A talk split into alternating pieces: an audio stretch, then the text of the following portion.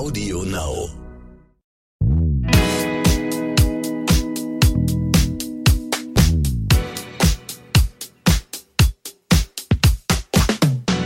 Hallo zu So bin ich eben, der Psychologie-Podcast mit Bestsellerautorin Stefanie Stahl und Lukas Klaschinski und Psychologin und Psychotherapeutin.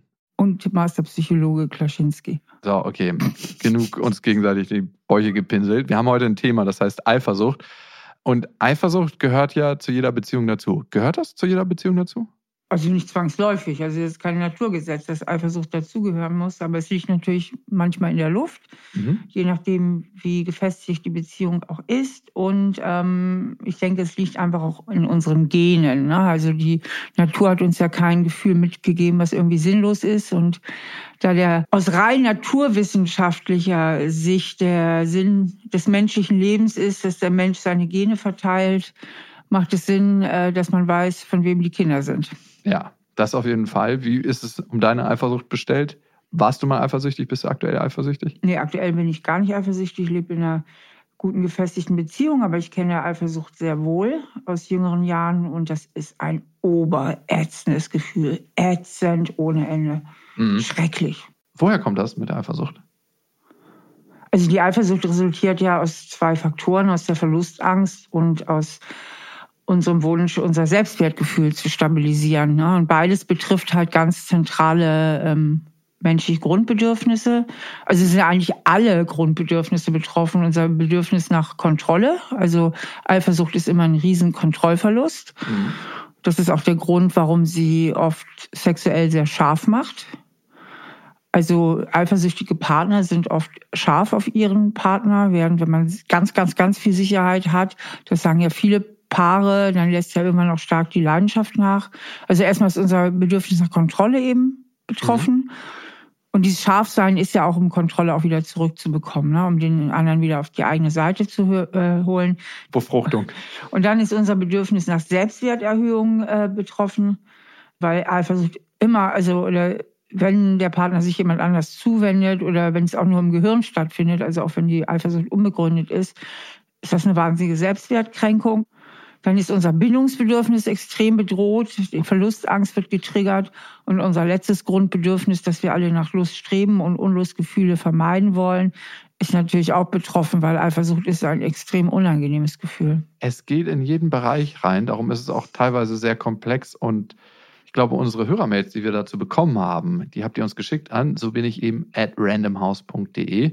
Die passen ganz gut dazu. Verena hat uns geschrieben, sie ist 35. Mein Thema ist, dass ich in meiner ersten ernsten Beziehung, die nun auch schon fünf Jahre zurückliegt und sechseinhalb Jahre dauerte, heftig belogen und betrogen wurde. Das Schlimmste war, dass ich immer als diejenige dargestellt wurde, die zu Unrecht misstraut und herumspinnt, obwohl es völlig berechtigt war. Ich habe in dieser Beziehung total verlernt, auf mich und mein Gefühl zu hören, zu unterscheiden zwischen wahr und gelogen und mein Selbstwert litt sehr unter dieser Beziehung. Vielleicht äh, können wir hier schon mal kurz Stopp machen, weil die Frage geht ja noch weiter, weil schon alleine im ersten Teil der E-Mail steckt ja schon einiges drin. Also es war ihre erste ernste Beziehung und sie wurde belogen und betrogen. Und das ist natürlich richtig heftig, also äh, auch von der, von der Prägung her. Das ist natürlich ein massiver Vertrauensbruch, den sie da erlitten hat. Und sie schreibt aber auch, dass sie durchaus misstraut hat und durchaus auch das Gefühl hatte. Na, das heißt, ihr Gefühl war ja richtig mhm. dass der Typ sie betrügt. Nur hat er, also äh, es tut mir leid, aber es muss ja ein richtiges Arsch irgendwo gewesen sein, dieser Typ. Er hat ihr das immer noch ausgeredet, dass sie spinnt und so, ne? Also schon sehr link, muss, muss ich sagen, gell? Und deswegen ist sie jetzt so verunsichert. Aber eigentlich würde ich sagen, ähm, hat ihr Gefühl sie doch richtig beraten. Also mhm. eigentlich könnte sie doch auch sagen, nö, ich soll mich immer schön auf mein Gefühl verlassen, weil eigentlich hat es mich ganz gut beraten. Aber dann kommt ja leider noch der zweite Teil der E-Mail. Was heißt ja leider? Ich finde, das ist auch ganz gut, wo sie das wieder verlernen könnte. Und da ist sie jetzt in dieser Position. Ja, aber da schreibt sie eben, dass sie ja jetzt in einer ganz sicheren Beziehung ja. ist. Der Typ ist offen und ehrlich und jetzt ist sie halt übertrieben eifersüchtig. Das ist ja der zweite. Ne? Was sie, natürlich ist, ne? Jetzt kann sie es nicht mehr abschalten, weil sie jetzt halt so ein kleines Trauma hat. Und jetzt sozusagen ihre Amygdala, also ihr Angstzentrum ständig anschlägt. Mhm äh, um sie zu warnen und vor Gefahr zu warnen. die jetzt im Grunde gar nicht mehr vorhanden ist, weil sie sagt, dieser Mann, den ich jetzt habe, der ist ja vertrauenswürdig und sie sagt, ähm, sie hat Angst, mit ihren eifersüchtigen Manövern die Beziehung zu zerstören. Ne? Durchaus berechtigt. Also sie ist ja eifersüchtig in ganz vielen verschiedenen Situationen, wenn der Mann das Handy mit auf Klo nimmt und äh, ich glaube, es ist für viele eine sehr natürliche Sache, das Handy mit auf Klo zu nehmen, wenn er ähm, irgendwie länger ausbleibt. Also dass ganz, ganz viele Reize kommen und sie hat das abgespeichert mit, äh, okay, da passiert was, der betrügt mich und hat ein anderes Abbild von der Realität bekommen durch die Erfahrung, die sie gemacht hat. Und jetzt ist die Frage, das vergiftet ja eine Beziehung mit jemandem, ja. der ehrlich und treu ist, weil der immer wieder hinterfragt wird. Das nervt ja, das nervt, dieser Zweifel. Ja. Und das äh, ist auch schmerzlich. Wie kann sie das ablegen? Wie kann sie ähm, ihr Verhalten wieder anpassen? Also ich bin ja äh, ein großer Freund von Vorstellungsbildern, weil die Kraft der Bilder ist eben sehr, sehr groß. Davon kann die äh, Verena wahrscheinlich ein Lied singen, weil sie ständig irgendwelche Horrorszenarien ausmalt.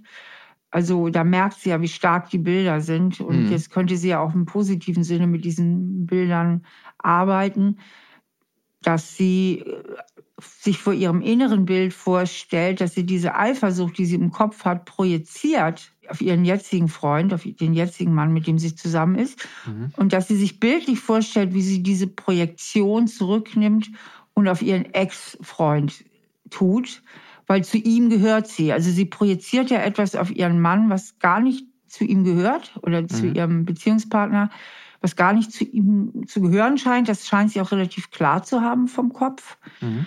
Ähm, das ist ihr schon bewusst, aber das Gefühl, spielt halt verrückt und ähm, diese Projektion wirklich auf ihren Ex-Partner zurücktut, um sich selbst in ihrem Gehirn auch nochmal richtig klar zu machen, das gehört gar nicht zu dem, sondern das gehört, das gehört zu dem anderen.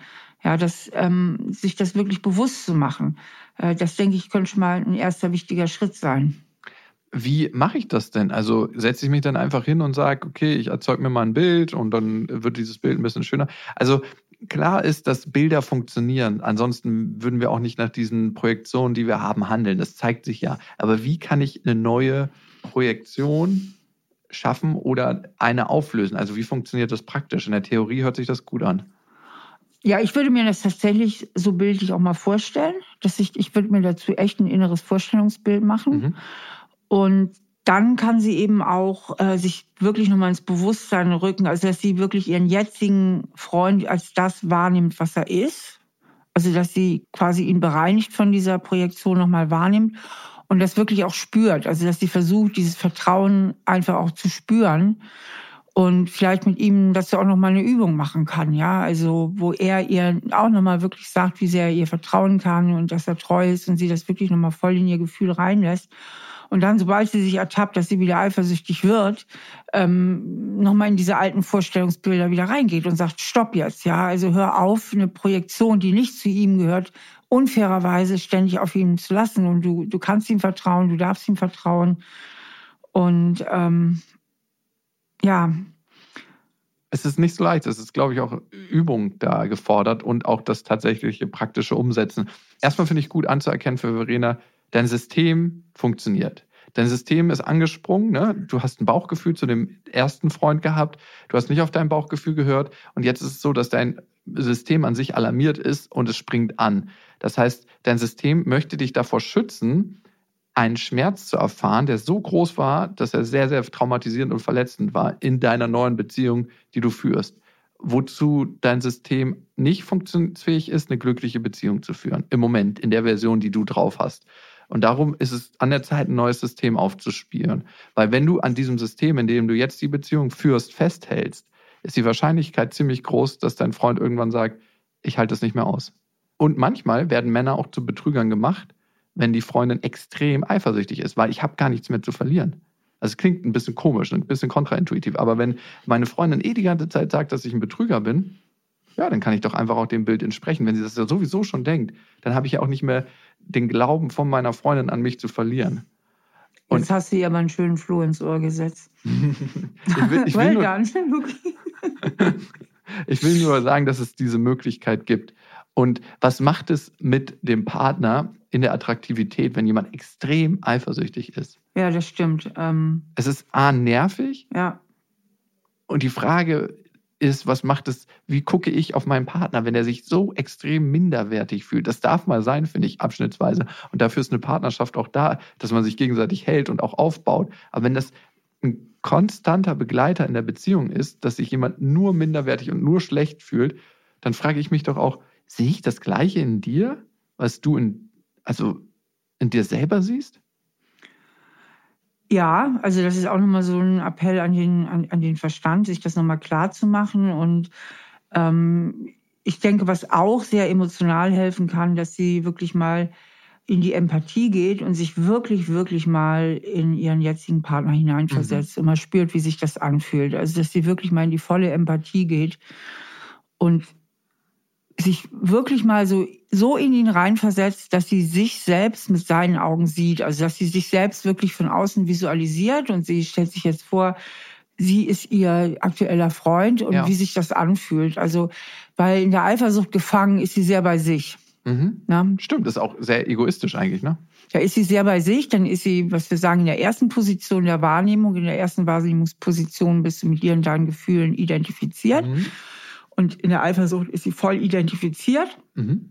Die Beobachterposition ist das, was ich eben aufgespannt habe, wo ich sage, die soll wirklich von außen drauf gucken und die Projektion dahin sortieren, wo sie hingehört, nämlich auf ihren Ex. Das ist die Beobachterposition, die ist von außen drauf gucken.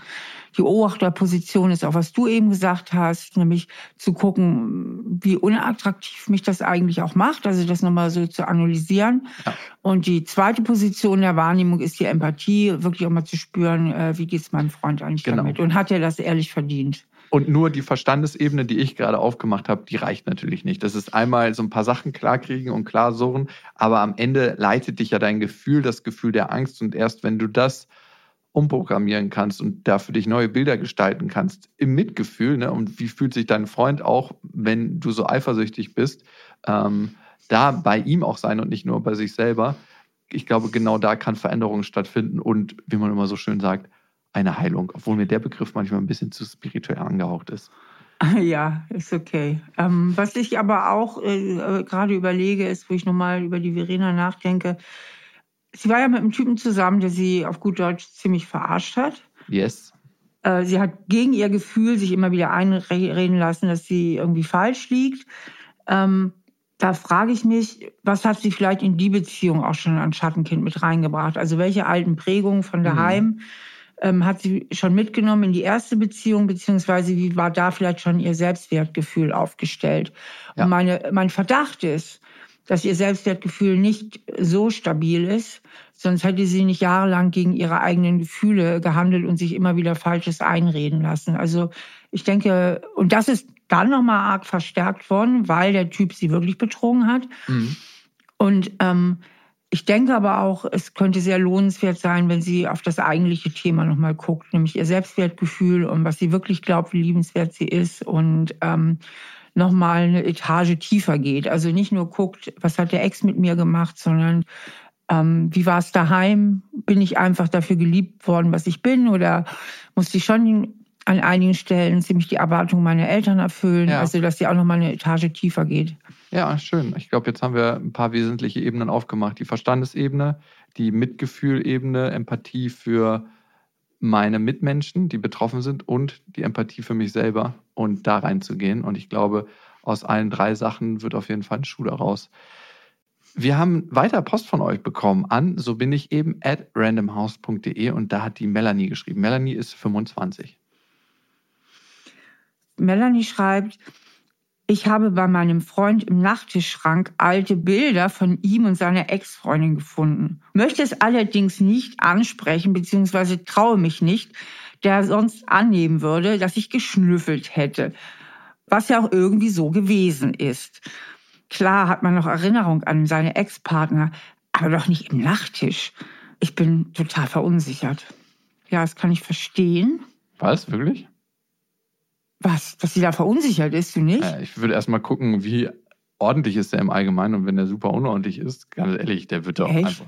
seine, die da liegen gelassen haben und sich da gar nichts bei gedacht. Das wird ja nicht jetzt seine erotische Vorlage für seinen eigenen kleinen Porno sein. Weißt du doch nicht. Sie dich die immer wieder rausholt. Na, Quatsch. Siehst du mal, was du auf für Deutung kommst. Du meinst es, ja gut, ich bin selbst, man projiziert ja doch mal ein bisschen Ja, also ich glaube einfach, dass es so ist, dass die Dinger da noch liegen und dass er die einfach nicht weggeräumt hat. Und da gilt es, einfach die Welt anzupassen. Ne? Wie ist es bei ihm? Wie ist es bei ihr? Und die anzugleichen. Also sie hat da ja eine rie- riesen Projektion drauf und sie denkt, dass er sich die immer, wenn sie nicht im Bett neben ihm liegt oder vielleicht, wenn sie schon eingeschlafen ist, holt er sich die Bilder raus und guckt die an und dann sagt er sich, oh, wie das schön das war mit meiner Ex-Freundin. Ja gut, jetzt muss ich mich mal wieder in Löffelchenstellung an meine aktuelle Freundin rankuscheln. Ja, und wie würdest du mit diesem Schnüffelthema umgehen? Ich bin ja immer so ein bisschen zwiespältig. Ich habe ist immer so ein bisschen ja. Verständnis für, muss ich ehrlich sagen. Schnüffler? Ja, kann ich schon. Ich kann das, Klar. muss ehrlich sagen, klar. Wir sind ja auch neugierig, mal den Nachttisch gucken. Finde ich auch gar nicht so schlimm. Handy, ich finde es ehrlich gesagt auch nicht so schlimm. Da wird immer so ein riesen Gedöns drum Handy gemacht. finde ich schon, das ist ein anderes Thema. Ja, trotzdem. Ich so Handy dramatisch. findest du nicht schlimm? Ja, du hast ja natürlich bei dir, dass du das, Das- schlimm findest. ja, vielleicht. Nein, aber also ich würde nicht auf die Idee kommen, bei meiner Freundin, wenn ich in einer Beziehung wäre, ins Handy zu gucken. Aber ganz ehrlich, andererseits hätte sie auch nicht das Recht, bei mir im Handy rumzuschnüffeln, auf gar keinen Fall. Also bei mir und meinem Mann ist das anders geregelt, da wir echt eine vertrauensvolle Beziehung haben. Äh, Steffi, dein Sind Mann macht auch deine IT, ganz ehrlich. Was willst du mir da sagen? Der, selbst wenn du es nicht wollen würdest, könnte der alles von dir kontrollieren, weil der kennt jegliches Passwort. Ja, aber ich habe auch nicht viel zu verbergen und Ja. er auch nicht. Also ähm, Aber selbst Aber wenn du es hättest, könntest du es nicht, weil du hast gar nicht die Passwörter, die er alle hat. Also, ja, aber ich denke halt, wenn man nichts zu verbergen hat, dann ist das irgendwie auch nicht so ein, ist das auch nicht schlimm. Also ich weiß nicht, aber egal. Sie hat jedenfalls im Nachttisch geschnüffelt und hat jetzt diese Bilder und das wird sie auch nicht mehr los. Ich Ja. würde es ansprechen. Ich würde es ansprechen. Ich würde Total. sagen, Melanie, sprich es an. Leg einfach die Karten auf den Tisch. Ähm, jetzt kann man ja sagen, schnüffeln gegen Ex-Bilder. Das kannst du ja auch ähm, ja, in die Waagschale ich hätte werfen. es nicht so schlimm gefunden und nicht angesprochen, wenn ich dich nicht doch fündig geworden wäre. Genau. Sonst hätte ich das einfach unter den Tisch gekehrt. Äh, ich würde das thematisieren und einfach mal ähm, ein Gespräch führen, wie sich das mit seiner Ex verhält. Weil es kann ja sein, das ist ja nicht der Erste, also gerade Menschen, die mit Bindungsangst ein Thema haben, Mhm. da spielt die Ex immer eine Riesenrolle. Ja, da frage ich mich aber, wie viele Menschen, in dem Fall Männer, gehen authentisch dann damit um und sagen, ja, tatsächlich, manchmal ist meine Ex-Freundin noch so ein bisschen mein gedanklicher Rückzugsort. Manchmal, wenn es zwischen uns beiden nicht so läuft, manchmal, wenn ich merke, ich kriege Angst, ist, sind das die Bilder, an die ich mich klammere und an die schöne Zeit zurückdenke. Wer würde das machen? recht. wenn so wäre. Äh, wer, wer da ein Geheimnis hat und dann darauf angesprochen wird, der sagt einfach so, ja, die habe ich nicht weggeräumt. Äh, Sorry, aber kann ich sofort machen. In einen sicheren Ort, den du nicht mehr finden wirst. Es ja. ist eine vertrackte Ja Situation. gut, äh, Lukas, du hast ja nicht umsonst ein Masterstudium. Jetzt sag du doch mal, was die Melanie machen soll. Du bist ja so der Männerversteher hier und also ähm, dann hast du auch bestimmt einen guten Tipp. Melanie kann nur was für sich selber tun, aber es ist genau das, was du gesagt hast. Offen in die Kommunikation gehen, das ansprechen, dann ist es einfach mal in der Welt und dann weiß er zumindest, dass sie Bescheid weiß und dass das wahrgenommen wird. Und ich glaube, das ist ganz, ganz wichtig. Wenn er immer so sein Doppelleben führt, falls er es führt, dann denkt er, das funktioniert ne, so unterm Radar. Aber nein, ich sehe das, ich nehme das wahr, das macht Gefühle in mir, das löst was in mir aus. Und eigentlich sind wir auch damit beschäftigt, unsere Freundin glücklich zu machen und nicht damit sie unglücklich zu machen. Und wenn er diese Gefühle wahrnimmt, dann ist das ein erster Anfang. Also ja, trotzdem, trotzdem, aber trotzdem die Wahrscheinlichkeit auch mit einbeziehen. Es muss nicht sein, dass er mir dann die Wahrheit sagt. Stimmt, erwischt. Darum sind die auch so verklebt. Lukas denkt wieder zuverlässig das Niveau, aber gut. So ist das. Okay, auf jeden Fall, ähm, Melanie, viel Erfolg damit. Was soll man da sagen? Was soll man da sagen? Ähm, das nächste Thema, was wir bekommen haben, ist ziemlich vertrackt, finde ich, und nicht ganz einfach zu beantworten. Ihr könnt uns ja schreiben an, so bin ich eben at randomhouse.de und das hat die Paula getan. Mit meinem Partner bin ich jetzt seit circa drei Jahren zusammen. Vor kurzem hat er mir gebeichtet, dass er neben mir eine weitere Frau liebt. Nach drei Jahren. Krass, ja. Vielleicht bin ich schon betriebsblind, aber ich kaufe ihm das ab. Er leidet unter der Situation und weint viel, wenn wir über das Thema sprechen. Ich möchte aber nicht polygam leben und auch mit der zweiten Frau nichts zu tun haben. Andererseits liebe ich meinen Partner sehr und wir haben die gleichen Interessen, den gleichen Humor. Wir streiten uns extrem selten. Wenn wir zusammen sind, haben wir fast immer eine tolle Zeit. Erst seit er noch eine andere Frau liebt, kommt es häufig zu verzweifelten Diskussionen deswegen. Was soll ich tun? Kann man wirklich mehrere Menschen lieben? Ja, kann man, definitiv. Ähm, ich liebe meine Geschwister, das sind mehr als eine Person. Ich liebe äh, meine Mutter und meinen Vater. Ich liebe meine Tochter. Also ich liebe auf jeden Fall mehr als einen Mensch. Die Frage ist, muss man mit dieser Person dann auch eine romantische Liebesbeziehung eingehen in Form von Körperlichkeit oder nicht? Und auch das würde ich sagen, geht. Wir haben viele Praxisbeispiele. Die Frage ist aber gar nicht so wichtig, ob man mehrere Menschen lieben kann, sondern die Frage, die viel wichtiger ist, Paula, wie fühlst du dich dabei? Also das ist ja die entscheidende Frage, ob das geht oder nicht. Der kann das vielleicht, ja toll. Aber wenn du dich dabei trotzdem beschissen fühlst, dann hat die Frage und auch die Antwort wenig Praxisnähe für dein eigenes Leben. Ich habe ein kleines Beispiel. Ein guter Kumpel von mir, der hat Polyamor gelebt und dann hat er seine aktuelle Freundin kennengelernt und die meinte direkt zu mir, äh, die meinte direkt zu ihm, ja, ähm, finde ich ja schön, dass du es bisher gelebt hast, aber du, Polyamor ist bei mir nicht kannst du dann aussuchen, du kannst das Leben weiterführen, was du lebst, oder wir kommen zusammen, aber dann ist es eine exklusive Sache. Er hat es noch zwei, dreimal probiert, das Thema anzuschneiden und er hat gesagt, ja, du kannst, du redest dir den Mund fusselig. Ist bei mir nicht. Der ist jetzt seit neun Jahren mit ihr zusammen.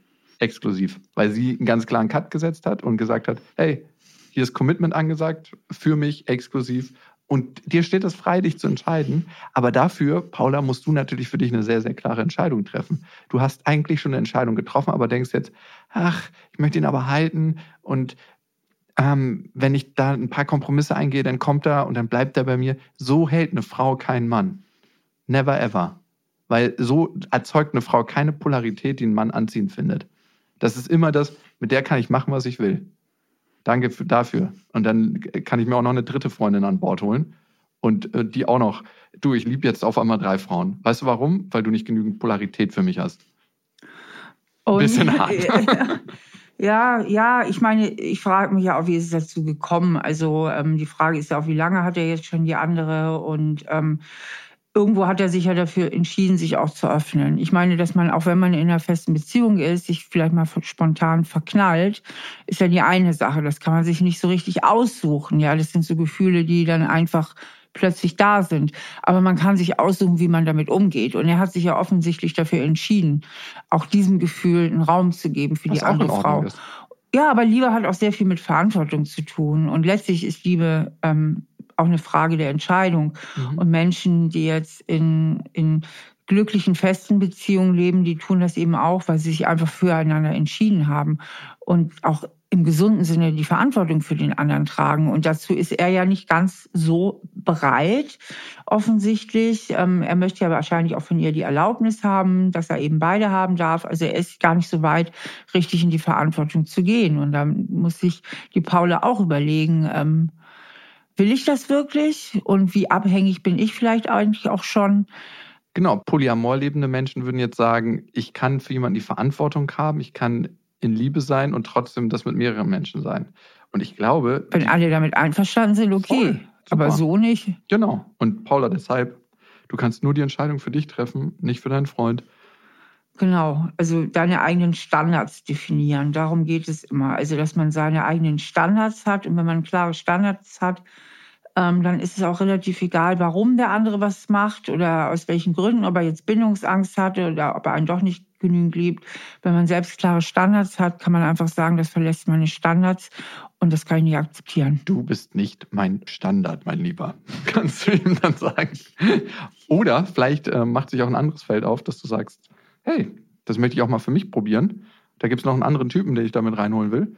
Wäre auch spannend, wie er darauf reagiert. Oh ja, das stimmt. Ich bin ja auch manchmal dafür, in der Liebe etwas strategisch zu sein. Oh Gott, oh Gott. Aber das könnte ein Spiel sein. Aber spielen wir nicht immer irgendwie Spielchen? Das finde ich immer, ist die Frage. Ne? Wir haben ein bestimmtes Verhaltensset gelernt und alles, was von diesem Verhaltensset jetzt abweicht in unserem jetzt empfinden wir als Spielchen. Dabei haben wir dieses Verhalten irgendwann mal gelernt und wir lernen eigentlich nur jetzt ein neues Verhalten. Ja, und ich sehe es einfach auch tatsächlich so. Also ganz viele, nein, in der Liebe, die Liebe ist immer so eine heilige Kuh. Äh, da spielt man nicht und, und, und. Ich sehe das tatsächlich ein bisschen spielerischer. Ich finde es ganz klug, manchmal auch ein bisschen strategisch vorzugehen. Und genau diese Stelle zeige ich deinem Mann. Kriege ich als Ausschnitt einmal direkt so. Also, wo kommt denn das her? Eine Sprachnotiz an meine E-Mail? Dann weiß er auch mal Bescheid. Ihr könnt uns schreiben an, so bin ich eben at randomhouse.de, wenn ihr ein Thema habt, mit dem ihr uns gerne kontaktieren möchtet. Wir lesen uns alles durch. Ähm, einige Sachen schaffen es ja auch in dem Podcast, aber wir bekommen im Moment sehr, sehr viele Nachrichten. Ähm, aber es zeigt einfach, dass es zwischen uns gut vibet, finde ich. Und dass irgendwie ein Vertrauensverhältnis da ist. Und dafür vielen, vielen Dank.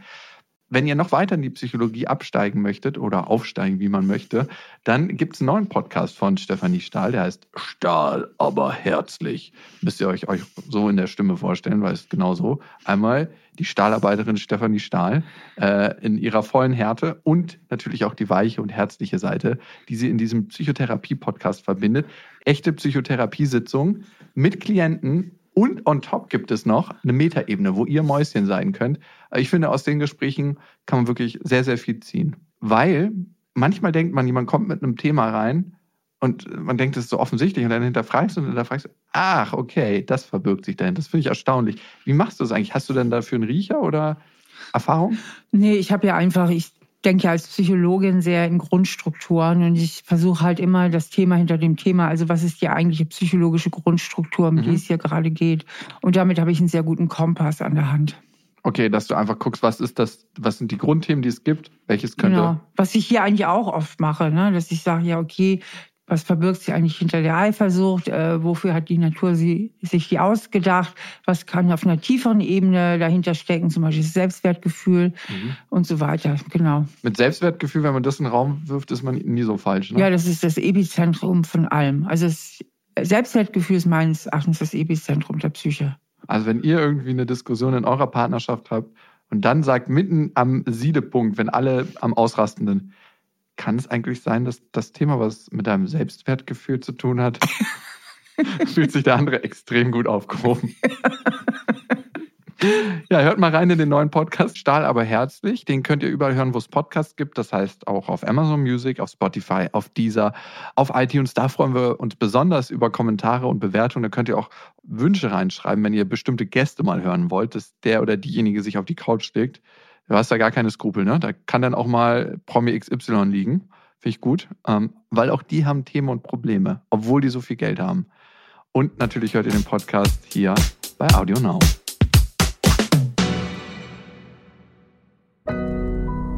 Audio Now.